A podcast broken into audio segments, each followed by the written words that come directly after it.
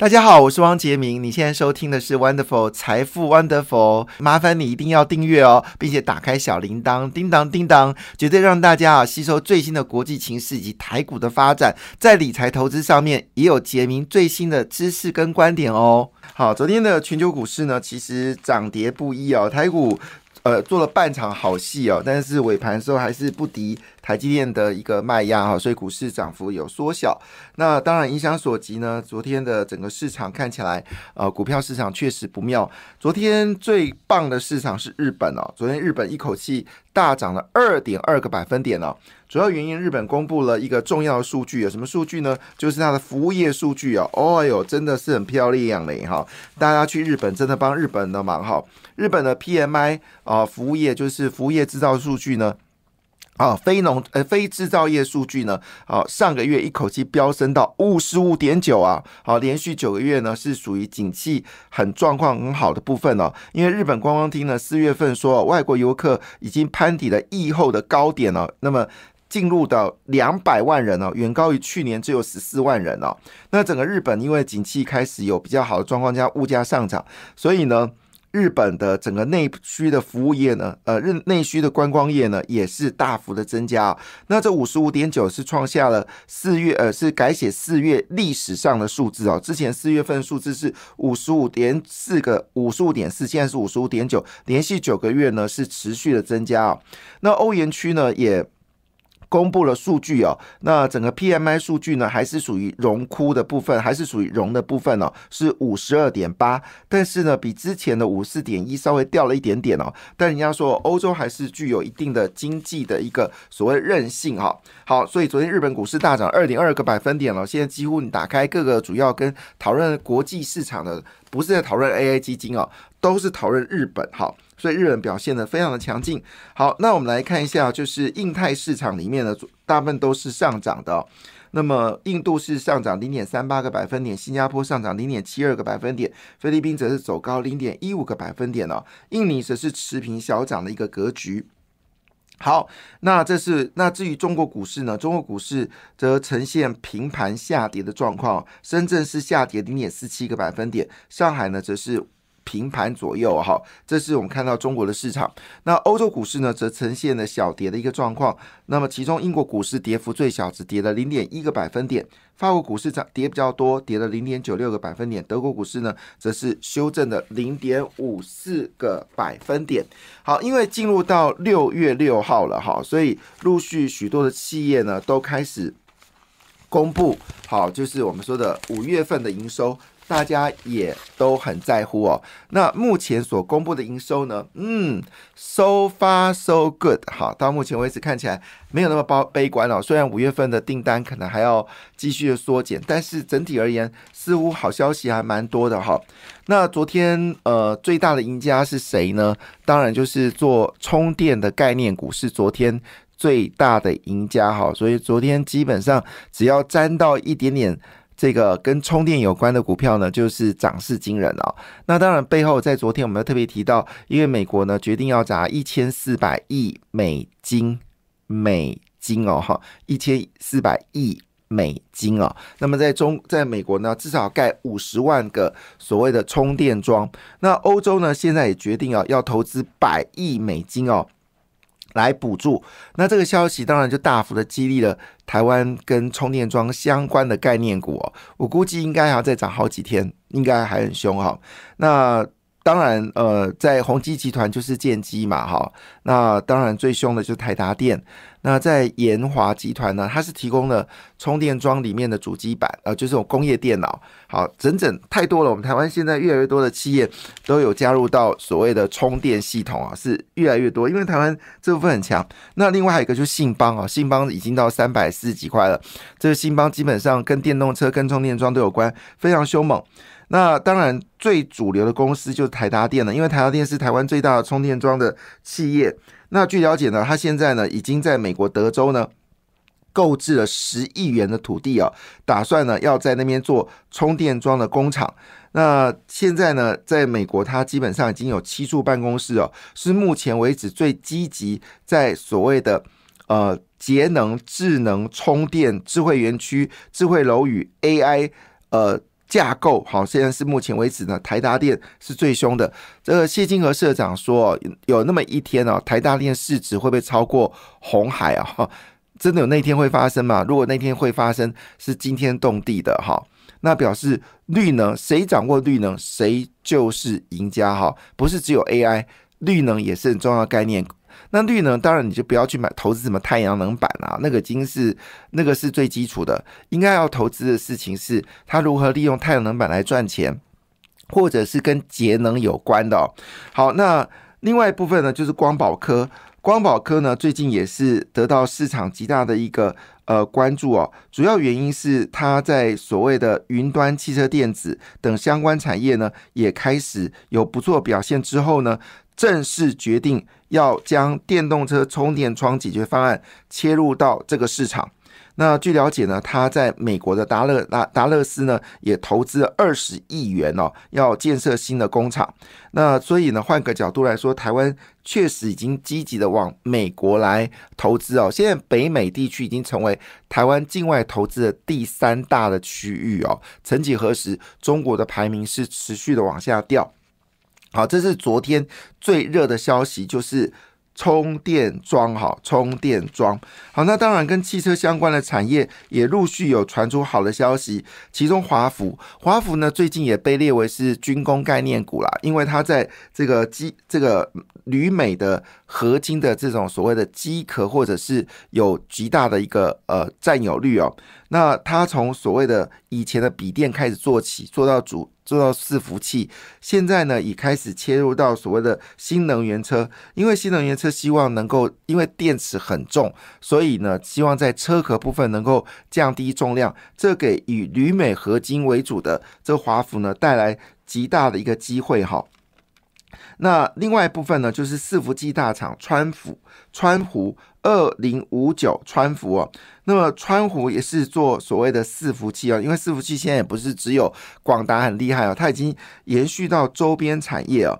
那川湖今年第一季非常赚钱哦，一口气大赚了四点八元，优于市场所预期的。那它主要是做白牌的伺服器啦，哈。那它的客户有包括戴尔、HP、IBM，好，是我们叫隐藏版的伺服器的公司。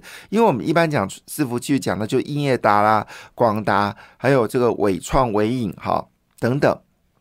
其实呢，还有包括神达，那其实川服呢，其实也是提供白牌的一个主要的供应商，所以这是我们说在选择权里面所看到另外一个族群。好，那这是在选择前所提供最热的产品哦，那当然就包括了呃工业呃汽车的零组件互联，还有包括了车用呃这个电充电桩的台达电光光宝哥，以及跟。呃，就是伺服器有关的华孚跟川孚，好是在昨天的选择权里面比较热的股票。好，那回到了就是航空业，昨天航空股也稍微修正了，但是呢，事实上航空股要卖出的时间点应该是九月跟十月，所以现在离九月、十月还一点久。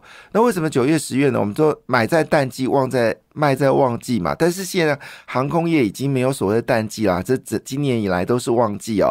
但是真正旺季当然就暑假，还有包包括去美国念书的。这个返校期这段时间呢，航空业是日进斗金，所以呢，你不能等到七八月再去买航空股，因为呢，它业绩都已经看到了，应该反过来是七八月开始卖出。就像最近的这个电游的股票已经在涨了啊，就是就是电子就是手游的股票。最近都好消息不断的往上走高，因为现在时间已经到六月了，暑假要开始了，所以呢，现在上涨基本上来说，你如果四月份布局的话，你现在就是好整以下，准备卖出。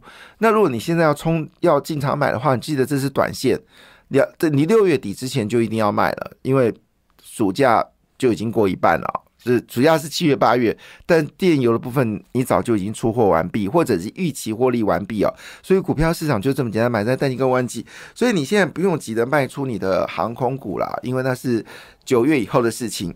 那这个消息是怎么回事呢？就是国际航空运输业 ITTA 哦。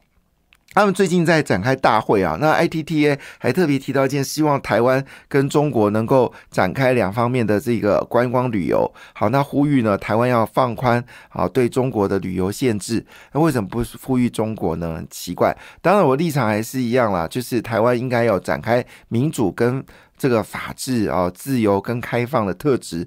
那中国不开放中国人到台湾来，其实台湾是可以开放去中国玩呢，这个有什么不可以呢？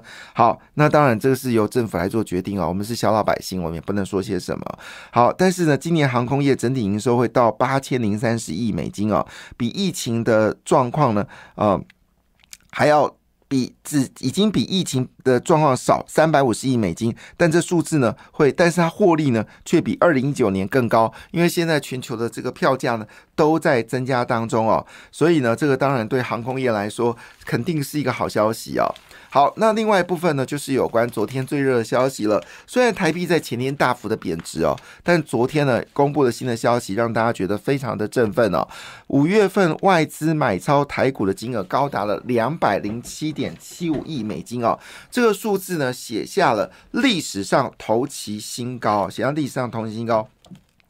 那我们单月汇入最最高的金额呢，是在二零二二年的十一月，就是去年的十一月哈。那么当时呢，你看到的讯息，你买进股票，那你现在当然是狠狠的赚一笔了哈。当时外资呢就对台股呢由空转多，一口气买进了九十点二亿美金。那第二名是二零零五年的十二月阿扁时代啊，那时候买进的是八十五点二二亿美金啊。